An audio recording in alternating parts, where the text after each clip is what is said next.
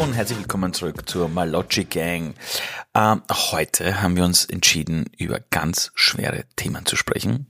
Und zwar mit schweren Themen eher in die Richtung, wie gehen wir aktuell mit der Schwere der Welt um und vor allem, äh, wie versuchen wir mit unserer älteren Tochter über diese Themen zu reden. Ja. Und zwar Themen, die man meistens versucht wegzuschieben. Genau. So. Hallo auch von meiner Seite. Hallo Schatz. Hallo mein Schatz. Aktuell kann man nicht den Fernseher einschalten, nicht eine Zeitung aufschlagen, nicht auf Social Media gehen. Eigentlich braucht alles schon nur mal eine Triggerwarnung. Ich habe mittlerweile meinen Medienkonsum eigentlich auf Null gesetzt, weil ich nicht, weil ich mich nicht interessiere für die Dinge, die in der Welt vorgehen und nicht, weil ich nicht empathisch und mitfühlend bin mit allem Menschen, die da gerade betroffen sind, sondern weil ich persönlich es nicht packe. Ich kann nicht mehr schlafen, ich kann meinen Alltag nicht bewältigen, wenn ich mich da reinziehen lasse. Und so ehrlich muss ich gerade sein, ich, ich pack's gerade gar nicht. Und ähm, ich wollte eigentlich, ich fand das jetzt einen guten Anlass, auch mal über diese Themen zu reden und wollte, dass wir da mal drüber rekapitulieren oder drüber nachdenken, was kann man da machen als Eltern? Also das Wichtigste ist einmal, dass man, glaube ich, mal sich selber die Frage stellt, wie gehe ich mit den Themen um, weil wir natürlich in allem, was wir tun, Vorbilder für unsere Kinder sind. Das heißt, Ja. wenn wir die Nerven wegschmeißen, lernen die, aha, okay, Erwachsene können mit der Welt nicht umgehen. Äh, wenn wir versuchen, alles schön zu reden, denken sie, wenn sie mal traurig sind oder sich Sorgen machen, sie dürfen nicht traurig sein, Ja, weil sie müssen stimmt. alles positiv sehen. Ich glaube, das Wichtigste ist, dass wir mit uns selbst authentisch umgehen. Hm, Allerdings, wie soll ich sagen, die Dinge halt auch in Relation lassen. hm, Also ich glaube, dass es klug ist, dass wir beide nicht diese Newsticker im Fernsehen jede Stunde uns reinziehen, weil würde ich jetzt in einem Kriegsgebiet leben, wo die Bomben fallen, würde ich mir jede Sekunde den Newsticker reinziehen, damit ich schaue, wo die Bomben fliegen. Wenn ich aber weiß, dass wir, dass das gerade woanders passiert, habe ich natürlich Empathie, aber ich muss nicht jede Sekunde mich so verhalten, als würde jetzt bei mir gleich die Bombe einschlagen. ja, Das heißt, wir informieren uns über die Themen, wenn wir merken, es ist ein Thema für viele Leute. Allerdings halte ich es ein bisschen so auf einer Art Wochenbasis, sagen wir es Ja. mal so. Oder alle paar Tage mal wieder reinhören, proaktiv sich informieren, Ja. nicht berieseln lassen und schauen, wie schaut es wo aus. Und was ich halt auch mache, ist, ich gehe halt auch immer drei Schritte zurück und schaue mir an, ist das wirklich das einzige Bild der Welt oder gibt es viele andere Dinge auch, die gut funktionieren? Das heißt, ich versuche für mich die Welt in einer Waagschale zu halten und zu verstehen, es gibt Dinge, die nicht gut laufen aber auf der anderen Seite halt auch wirklich zu verstehen, ist es denn wirklich das Ende der Welt? Äh, oder gibt es auch viele andere Dinge, die mir Kraft geben können, die gut funktionieren, die toll sind, weil es kann gleichzeitig die Welt hässlich sein und, es, und sie kann gleichzeitig schön sein bei vielen Ja. Dingen. Diese Waagschale hilft mir und dass ich auch nicht das Gefühl habe, wir sind gerade die letzte Generation oder die erste Generation, die mit diesen Multikrisen umgehen muss, weil, wie soll ich sagen, es hilft mir manchmal zu verstehen, vor 70 Jahren hatten Menschen noch mehr Krisen, ja. Vor 200 hatten sie noch mehr. Hilft vielleicht nicht in dem Moment, wenn du jetzt hörst, in der Nähe gibt's eine Terrorwarnung, mhm, aber es hilft mir schon, dass ich nicht diese Gespräche anfange, die alle machen und sagen, ja, wir leben ja gerade in der, also in der schlimmsten aller Phasen der Welt, ja. weil das einfach nicht stimmt. Ja. Ja. Und auf dieses Selbstgespräch lasse ich mich nicht ein. Wenn die Leute sagen, es gibt auf der Welt viele Krisen, sage ich, das stimmt wirklich. Ja, Ja. es gibt, wir müssen wirklich empathieren mit den Menschen und solidarisch zeigen auch. Das ist unfassbar wichtig. Aber zeitgleich, wenn es auch nur einen auf der Straße gibt, der mich nicht grüßt, kann man keinen einreden, dass die Welt schlecht ist die ganze Zeit. Ja, und ich lasse mich eben nicht reinziehen, dieses, aber Halli, du musst ja jeden Tag traurig sein, weil die Welt schlimm ist. ja, Und das, glaube ich, ist eine gesunde Mischung. ja, absolut. Also ich habe das auch wirklich so gespürt, wie das, wie mich diese Nachrichten lähmen. Hm. Also wie wirklich, wenn ich nur mich jetzt auf das Negative fokussiere, Hm. ich nicht mehr handlungsfähig bin. Und, und da hilft mir das so, dass man sich das vor Augen führt, so wie du sagst, sich bewusst abgrenzt, sich bewusst nur mehr die Informationen aktiv holt und nicht mehr sich berieseln lässt, weil das ist in den aktuellen Zeiten das Schlimmste, was man machen kann. Hm.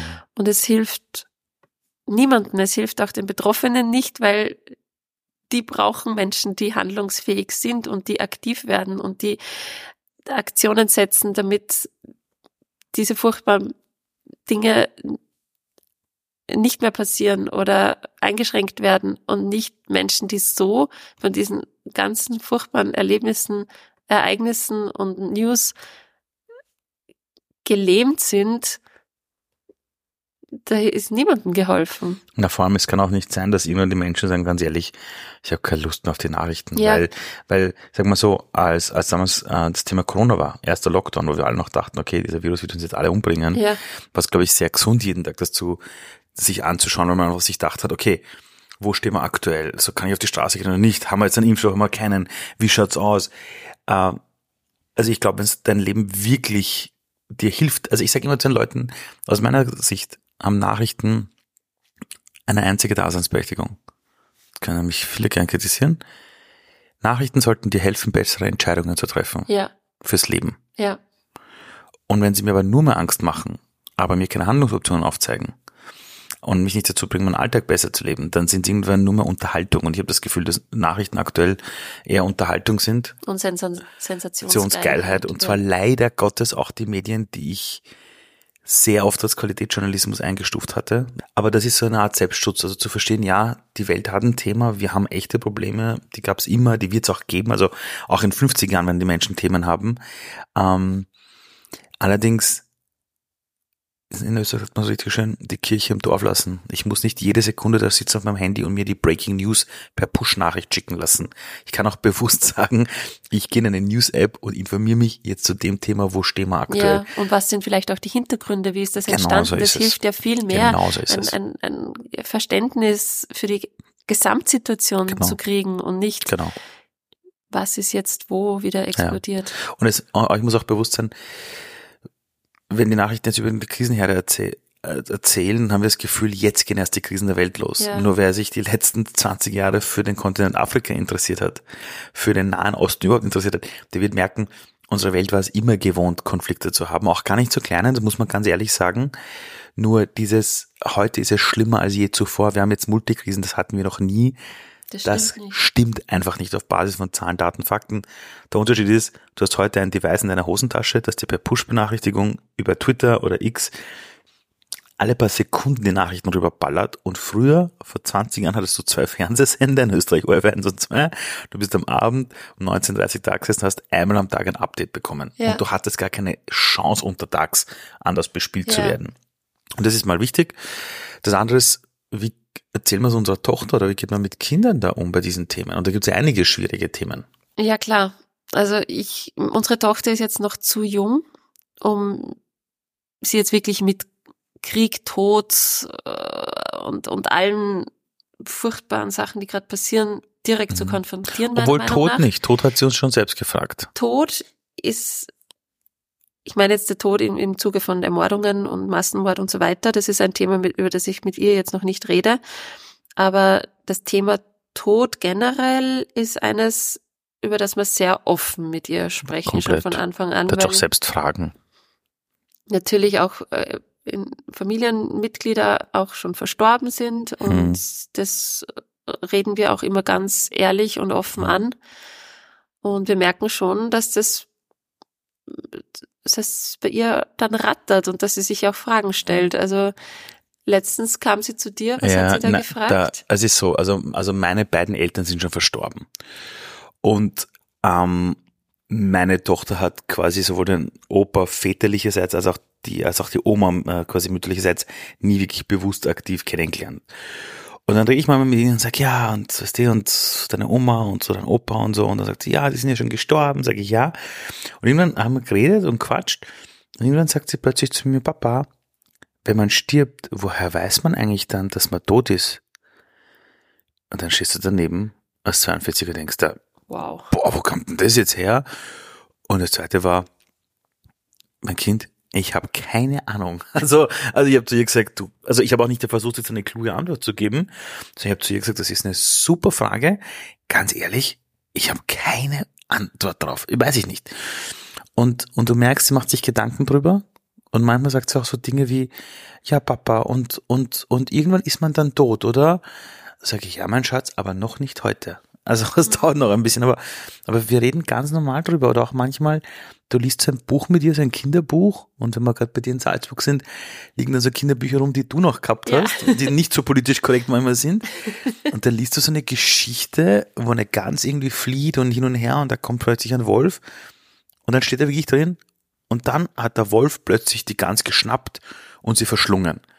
Und ich lese das so vor und wenn ich mir das vorlese, denke ich mir, oh shit, was habe ich gerade vorgelesen? Und ich lese gerade meiner Tochter quasi vor, die Gans wurde jetzt gerade von diesem Wolf verschluckt. Und meine Tochter sagt plötzlich, oh, die arme Gans. Ich habe mir gedacht, shit, das hätte ich jetzt nicht sagen sollen, der hat jetzt Albträume oder so. Und dann habe ich mir gedacht, naja, es ist halt die Realität. Also wer die, keine Ahnung, vor wie vielen Jahren am Land aufgewachsen sind, die das vielleicht wirklich mitbekommen. Ja, ich habe das noch mitgekriegt. Eben, du hast es mitbekommen und es hat jetzt auch nicht geschadet. und Eben. Gänse. Oder ich mir gedacht, nein, das ist eigentlich gesund. Wenn die jetzt nicht irgendwie beschützt wird emotional, bis sie 16, 17 ist Na, und ist, alles ferngehalten wird. Weil einer der größten Probleme, die ich aktuell in den Schulen sehe, ist, dass die meisten Jugendlichen wirklich bisher wie, wie auf Watte gebettet aufgewachsen sind. Die Eltern haben versucht, Helikoptereltern, den Kindern lieber ein Tablet ins Gesicht zu drücken, damit sie Ruhe geben. Ja, nicht vor den Kindern streiten. Alles muss toll sein, die Kinder beschützen. Bis zum 18. Lebensjahr rumlaufen. Ja, welche Uni willst du mal machen?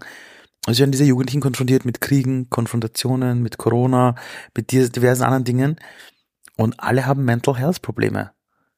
Also, weil man sie manchmal aus meiner Sicht zu überschützt hat, muss man ganz ehrlich sagen, nicht die Kinder aus sozial schwachen Familien. Bitte, das meine ich nicht, ja. Ich meine die Instagram-Kiddies. Ja, und dass wir zum Beispiel auch ähm, ganz ehrlich erzählen, wo Lebensmittel herkommen und dass Tiere geschlachtet werden. Das ist ja auch was, das kann sie noch nicht so ganz äh, connecten oder verbinden, verknüpfen.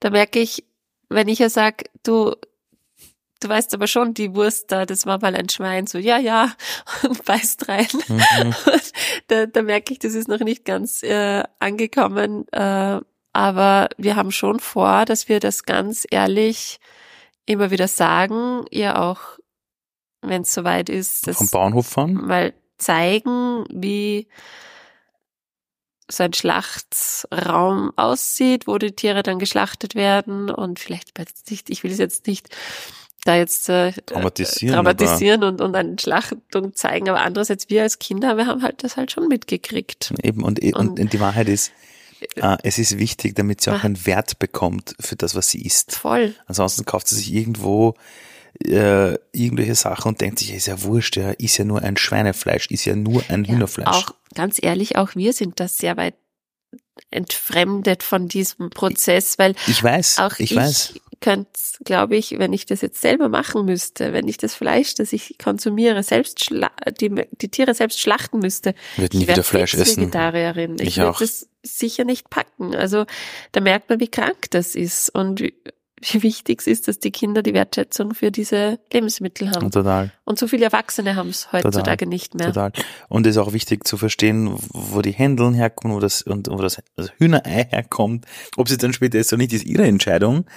Äh, aber das sind auch so Dinge, wo ich glaube, da wäre es dann auch falsch, äh, ihr zu erklären, dass die Kuh halt nur lila ist wie in der Werbung. Also, muss halt die Realität sein, ja. Gehen wir kurz zu dem Thema, das ist ja auch sehr negativ besetzt, Arztbesuche. Also wenn wir jetzt zum Beispiel, wie, wie gehen wir damit um, wenn du warst jetzt gerade kürzlich mit unserer Tochter beim Arzt. Jo. Wie bereitest du sie zum Beispiel darauf vor? Ja, wie das beste Abenteuer der Welt. Weil, was man auch sagen muss, ist natürlich, dass die meisten Ärzte mit Kindern arbeiten ja auch auf die Kinder sich einstellen. Also die wissen ja auch, dass jetzt kein Erwachsener kommt. Ja. Dann kommen Kinder und da kommen Vierjährige, Fünfjährige, die sind verspielt. Äh, ähm, und, und das heißt, die Kompetenz traue ich dem Arzt schon zu. Und die Frage ist, wie bereitest du das Kind halt darauf vor? Und was wir beide Gott sei Dank nicht tun, sind so Dinge wie, na, wird schon nicht schlimm werden, brauchst keine Angst haben, weil das suggeriert natürlich, oder das Kind denkt sich, warte mal, warum sollte ich Angst haben? Es ist halt wie eine Action-Geschichte. Ich habe sie vom Kindergarten abgeholt, aufs Fahrrad drauf, boah, da gehen wir jetzt hin, das wird voll cool und, und schauen wir es uns an und, und wir sind sehr transparent. Wir sagen ihr, wegen was wir zum Arzt fahren, welche, welche Geschichten jetzt dort bei ihr kontrolliert werden, welches Thema jetzt vielleicht ist. Ähm, und was ich halt mache, ist, dass ich mich selber vorbereite, indem ich nicht nervös bin. Genau. Das heißt, wenn ich entspannt bin, schaut die mich an, denkt sich, wenn der Papa entspannt ist, bin ich auch entspannt. Genauso mache ich es auch. Wir haben ja eine Zahnarztpraxis gefunden, was echt richtig cool ist, die schicken den Eltern vorab ein E-Mail und sagen, bevor ihr kommt, bitte redet mit den Kindern nicht zu viel über den Zahnarzt oder was da passiert, sondern seid, lasst euch drauf ein, seid ganz ergebnisoffen und vertraut uns, dass wir schon wissen, was wir tun. Auch keine Bücher über Zahnärzte lesen, genau. gesagt. Weil oft lesen die Kinder dann schon, oh, und da gibt's den Bohrer und da muss man sich dann draufsetzen und den Mund aufmachen und Hilfe, ich mag das aber nicht, sondern die sagen bewusst, lasst diese ganzen Informationen weg, kommt ganz offen zu uns und die machen dann auch so ein richtiges, äh, ja, ein Event draus. Da kriegen die Kinder gleich mal einen Zauberstab in die Hand gedrückt und werden mit ihrem Spitznamen angesprochen und dürfen sich auf den äh, aussuchen, wie sie sich jetzt auf den Sessel setzen und so weiter. So ein also Zauberstuhl, sind, ja, ja, ja. Sie sind sofort total im Mittelpunkt des Geschehens, mhm. sehr, ähm, sie werden sehr respektiert und gewertschätzt. Respektiert, genau und äh, haben das Gefühl, sie haben es in der Hand. Also sie, sie, es geht um sie und nicht, sie sind dem jetzt ausgeliefert zum mhm. Beispiel. Also mhm. sie haben Handlungsfreiheit. Was mir auch gewundert hat, war, dass ähm, die Zahnärztin zu mir gesagt hat, es gibt unfassbar wenige Zahnarztpraxen, die spezialisiert sind auf Kinder. Es Dabei gibt, es gibt eigentlich so nur wichtig. Erwachsene, ja. die halt die Kinder mitmachen. Ja. Ah, und das, das, das hat mich total gewundert. Ja. Man könnte, glaube ich, so viele Leben dadurch beeinflussen, wenn man gleich schaut, dass man ein, dass ein Kind keine schlimmen Erlebnisse beim mhm. Zahnarzt hat, weil sowas merkt der ja auch das ganze Leben. Und wenn der erste Zahnarztbesuch schon mal ein Trauma verursacht, dann hat der, die Person später immer wieder Angst, zum Zahnarzt das zu gehen. Gibt so viele Erwachsene, die immer sagen, so ah, ich muss zum Zahnarzt. Oh Gott, Hilfe. Oh Gott, und, und die sagen alle, na, wird schon nicht so schlimm. Das sagen die Erwachsene auch untereinander, ja.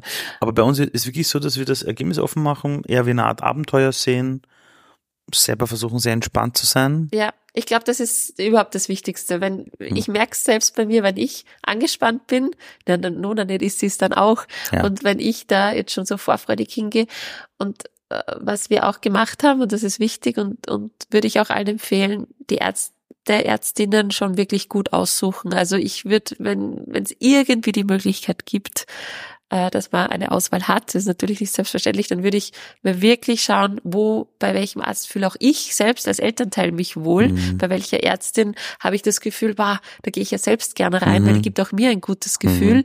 Und da gehe ich dann hin und dann bin ich schon mal grundsätzlich entspannt. Mhm. Und äh, wir haben wirklich das Glück, unsere Tochter liebt ihre Ärztin über mhm. alles. Die freut sich sogar drauf, Voll. sie zu sehen. Und da ist einfach nie hm. ein, ein Thema. Ich muss aber echt sagen, als, als ich ein Kind war, meine Eltern hatten ja echt keine Kohle oder so. Ja, und wir haben in Simmering gelebt.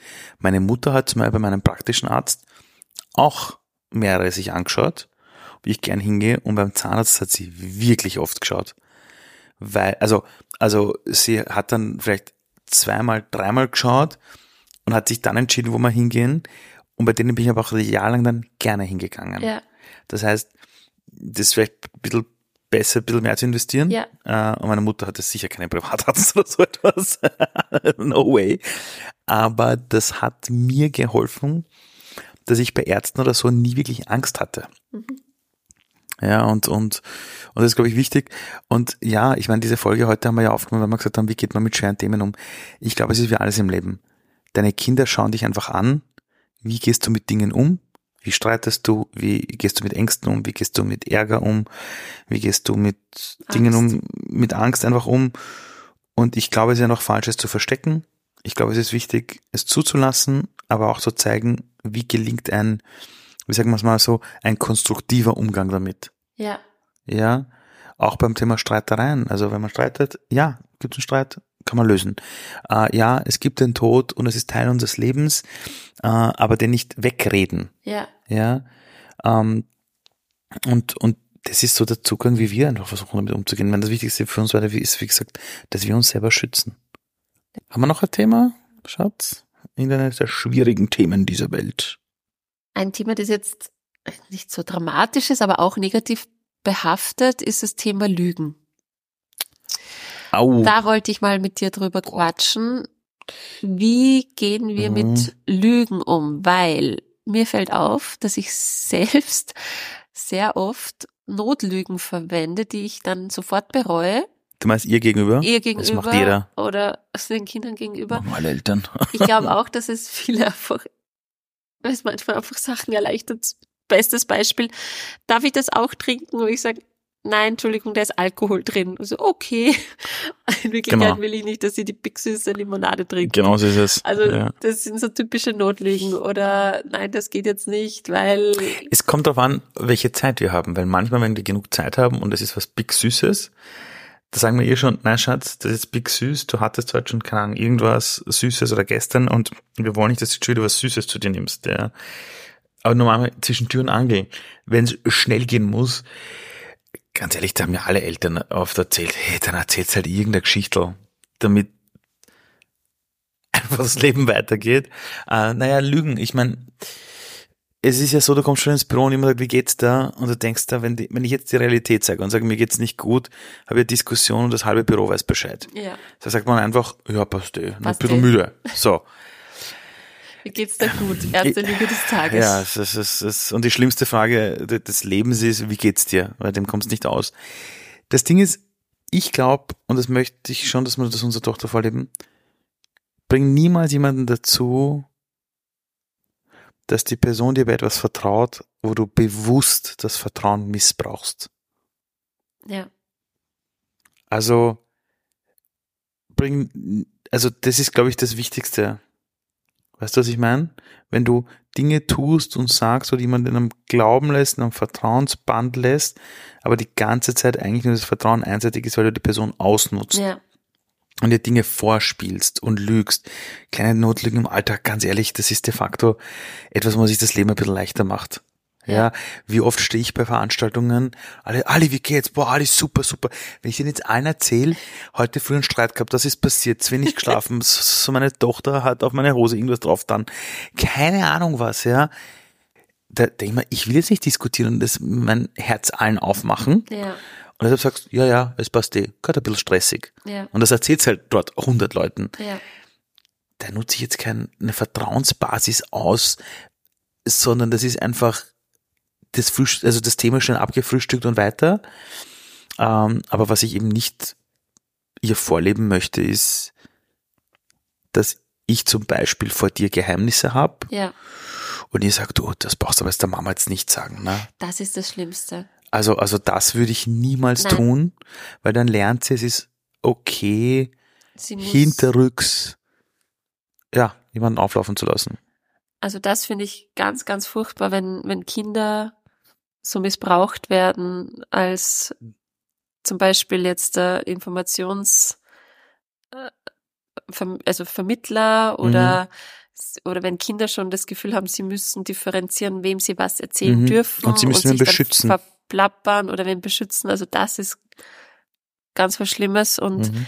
das kann auch was ganz harmloses sein. So, ja, ich kauf dir das, aber erzähl's dem Papa nicht. Allein da zieht's mir schon alles zusammen, weil Ja. ich mir denke, das, das ist nicht richtig. Das sollte man nicht auch. machen. Aber wie stehst du zum, zum Thema Lügen? Weil ich kenne niemanden, der nicht tägliche kleine Mininotlügen. Jeder lügt täglich mehrfach. Aber die Frage ist, welche Intention mich, du hast. Ich ertappe mich ja auch ständig, dass ich eben sie zum Beispiel anlüge, wenn ich eben so eine kleine Notlügen mache. Ich finde auch, also wir haben zwar mal drüber gesprochen, wo ich das auch aktiv angesprochen habe und gesagt habe, Ali, ich hätte gern, dass wir nicht lügen vor den Kindern, also dass, dass wir unsere Kinder nicht belügen bei, bei Themen, weil ich will, dass wir ganz aufrichtig sind. Und das haben wir besprochen, dann haben wir uns darauf geeinigt, wir machen es nicht. Und dann haben wir, glaube ich, ein bisschen drauf geachtet und gemerkt, es ist eigentlich fast unmöglich, nicht kleine Notlügen Ja, hin und wieder mal zu brauchen und einzusetzen. ja, aber bei den wichtigen Dingen lügen wir sie halt nicht an. Oder wenn, wenn ab und zu sie wirklich unbedingt was möchte, äh, zum Beispiel, ich war mit ihr letztens im Supermarkt und sie wollte wieder irgendein Spielzeug haben. Papa, sie haben auch nicht und äh, äh. Ich hab sie angeschaut und hab wirklich die ganze Zeit, die hat herumgeschrien, habe ich gesagt, Schatz, du hast so viele Spielzeuge. Ich kann jetzt sagen, du bekommst die Spielzeuge, spielst damit zehn Minuten die Land in der Ecke und du schaust sie nie wieder an. Da bist du wieder eins. Und Schatz, das will ich nicht. Deshalb kaufe ich es dir nicht. Wir könnten es dir kaufen, wir haben genug Geld, es gibt Möglichkeiten, aber ich weiß jetzt schon, dass es irgendwo in der Ecke liegt. Deshalb Spiel mit den Spielzeugen, die du hast. Wenn du bei deinem Freund bist, spiel damit, aber deshalb kaufe ich sie nicht. Sie herumkriegen, warum nicht? Äh, dann hätte ich natürlich sagen können, ich habe jetzt gerade kein Geld eingesteckt. Aber Ja. habe ich nicht. Da habe ich lieber die Streiterei ausgehalten, die von ihr ausgegangen ist, weil es mir wichtig war, ihr zu erklären, warum die Dinge so sind, wie sie Und sind. Da sprichst du gerade den wichtigsten Punkt an. Es geht immer um die eigene persönliche Verfassung, um Immer. das Nervenkostüm, Immer. das man gerade zu dem Zeitpunkt hat und auch die Zeit, die zeitliche Ressource, ob Voll. man die hat oder nicht. Voll. Weil wenn man jetzt wirklich am Sprung ist und man Ja. muss zu einem Termin und es muss jetzt, man muss jetzt los, kann es sein, dass wir das einsetzen, aber ich würde, Mhm. ich würde sagen, immer wenn wir die Zeit haben und die Ressource haben, Mhm. sowas auszudiskutieren, dann möchte ich das machen. Genau. Und, und, und so handhab ich es eigentlich Genau. in letzter Zeit auch. Na, es ist ganz wichtig einfach, dass das, dass das Kind, also wie gesagt, für mich wird es immer erst problematisch, wenn man eine Beziehung missbraucht zum eigenen Vorteil und eine Person im Glauben an etwas lässt, ähm, was die Person in ihrem Leben einfach dazu bringt, nicht weiterzukommen. Aber sonst, wenn man im Alltag sagt, keine Ahnung, wie geht's da? Ja, eh gut. Ja, fertig. Ja, Ja. So, ist manchmal besser, als der Person zu sagen, ich will nicht mit dir reden. Ja, kannst du zwar bringen, aber macht für niemanden das Leben besser. Voll. Und ich, ich, es gibt ja so, so Erhebungen, wie, wie oft man am Tag lügt. Und ich glaube, das Das ist ist ja hundertmal. ja, also das ist ist wirklich eine Zahl. absurd äh, hohe Zahl. Ja. Und sehr oft macht man es ja auch, um, um andere Dinge, äh, um anderen Menschen nicht vor den Kopf zu stoßen. Weil die Wahrheit ist manchmal auch nicht so schön. Boah, das werde ich nie vergessen. Ich habe in einem, in einem Konzern gearbeitet und da hatte ich einen Kollegen, der hat sich echt komisch angezogen. Und immer wenn der so ein neues Ding hatte, kam der immer am nächsten Tag gesagt, und wie schaue ich aus? Und dann hätten dem alle wirklich gesagt, Alter, du schaust scheiße aus, ja. das kann man nicht ansehen. Gott sei Dank hat er gesagt, das passt. Weil erstens war es immer eine individuelle Bewertung. Der Ja. war total begeistert. Ja. Wer wären wir gewesen, um den sein Leben zu zerstören? Ja, Und wir haben gewusst, der ist so durch die Gegend gerannt und war ein glücklicher Mensch. ja. Also, Warum soll man das zerstören? Genau.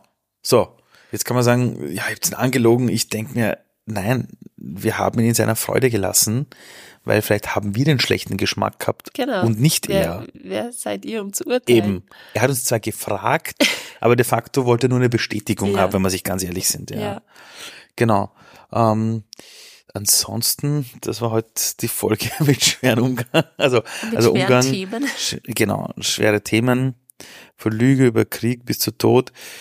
Und wie immer gilt, wir sind nicht perfekt. Auf keinen Fall. Nein, Und wir sprechen nur für uns. wir sprechen nur für uns, wie wir das machen. Bis zum jetzigen Zeitpunkt, wo wir es aufnehmen, haben wir das Gefühl, dass es für uns als Familie passt. Genau. Genau. Ihr Lieben, danke fürs Zuhören. Yes, yes, ja. Schreibt uns gerne, wenn ihr Fragen habt. Und Bewertungsgame kennt ihr. Und Wir hören uns in zwei Wochen wieder. bis in zwei Wochen. Ciao. Ciao.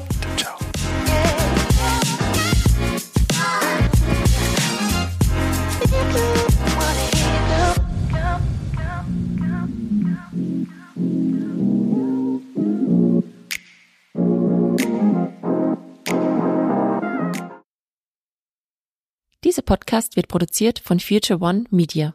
Credits für Foto und Artwork gehen an Gabriel Gscheider von Chronic Agency.